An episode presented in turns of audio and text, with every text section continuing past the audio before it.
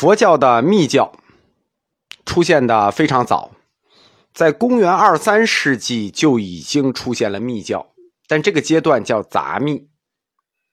密教的出现，我们在印度佛教史里讲过，它是佛教的大乘教和婆罗门教斗争出来的结果。婆罗门教分成了六派，主要是后两派在跟佛教斗争出来的结果，互相吸收了。所以说，佛教密教是佛教理论和印度本土宗教共同结合的一个产物，它带有婆罗门教组织化的仪轨形式，而且还带有了印度本土民俗信仰的一些特点。它传入汉地的时间呢很早，在汉地公元三世纪就很流行，嗯，很多杂咒，呃，观音咒、陀罗尼。真言咒语全都是，我们那个时候就有很多了，包括求雨咒啊、小孩治病咒啊。到了公元七世纪左右，唐唐初、隋唐初期，密教就形成了系统的理论，就佛教密教形成了系统理论，进入了纯密阶段。我们说整个密教以唐初一刀切，这之前叫杂密，这之后叫纯密。纯密阶段的建立主要依据两部经典，就是两本经书，一本叫《大日经》，一本叫《金刚顶经》。依据《大日经》建立起来的密教系统叫做胎藏界理论，依据《金刚顶经》建立起来的理论叫金刚顶界理论，它们合称金胎不二。密教传承有两大特点，第一个是师徒之间的传承。就是师傅要有师傅和徒弟，他不像显教，我们我们自己就能学出来。他要有师徒之间的传承，师徒之间的传承就是后来密教所说的父续，就是父亲续就是延续所说的父续，就是师徒之间的传承。另一个是要求三密相应，第二个特点就是三密相应，就是我们后来说的母续，母亲的母。简单的理解。就是密教的传承是需要有父母的，就是简单的我们简单理解可以这么说啊，有父母，父序呢师傅，母序呢是三密相应。所谓三密相应，是指身口意三密。我们汉传佛教讲身业、口业、意业，我们是讲三业，他讲三密，三密与本尊相应之后，就可以达到清净三业的作用，懂了吧？通过修持大日经和金刚顶经，就可以达到密教的目标是什么呢？寄身成佛。寄身你就成佛了。我们汉传佛教的成佛，指的是涅槃，对吧？乾隆皇帝说的“佛本无生”，成佛就是要涅槃，就是要无生。但是密教，它寄身成佛。整体理论很复杂，就是为什么密教可以寄身成佛，我们要涅槃，我们要轮回，但密教就能寄身成佛呢？我简单讲一下啊，听懂就听听懂了，听不懂就过去了。呃，这个课我们以后会在这个秘密佛教这门课里讲。这是因为藏传佛教对佛教三身理论。和我们汉传佛教有不一样的理解，或者说，它发展了我们汉传佛教对于佛三身理论的理解。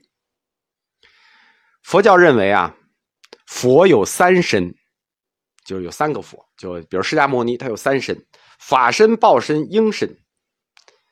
在三身里头，有一个是无形身，就是法身；有两个是有形身，报身和应身。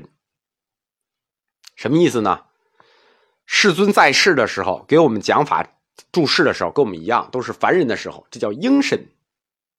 他成佛了，就是涅盘了，这是报身。成佛的过程就是从应身到报生的过程。法身呢？法身就是法的本体，它是无形的。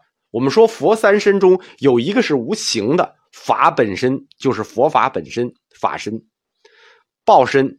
成佛之后的果报，因身是要成佛之间的因，报和因之间是因果关系，因身是因，报身是果，果报，所以叫报身。鹰和报都是有形的、有形体的。那释迦摩尼成佛就是从应身到报身，换句话说，他是从一个有形身变成另一个有形身。应身是有形的，报身是有形的。他这个成佛，从一个有形身到另一个有形身，我不知道这段听懂没有。既然释迦摩尼可以如此成佛，那说明有一条秘密的道路，我们也可以像释迦一样，从一个有形身转换成另一个有形身。让我们普通人沿着这条秘密的道路，从娑婆世界的鹰身到彼方世界的豹身，这条路就是密宗寻找的道路——换身法。成佛这件事情呢，密宗就弯道超车了，就超过了显宗。这是他们的理论，就是简单的阐明立尊呃密宗为什么能跻身成佛。这个我们不置可否，因为这是我们要在密教课里专门展开论证的。佛教的密宗呢是藏传佛教，被称为金刚乘佛教，它实际是区别于小乘和大乘佛教的。在金刚乘佛教的后期呢，它还演化出一个小分支叫十轮教。但是我们也认为十轮教在金刚乘体系里啊，因为在四学殿中最后一个殿叫数学殿，数学殿。是我们的俗称，它应该叫十轮殿，就是十轮教的这个十轮殿。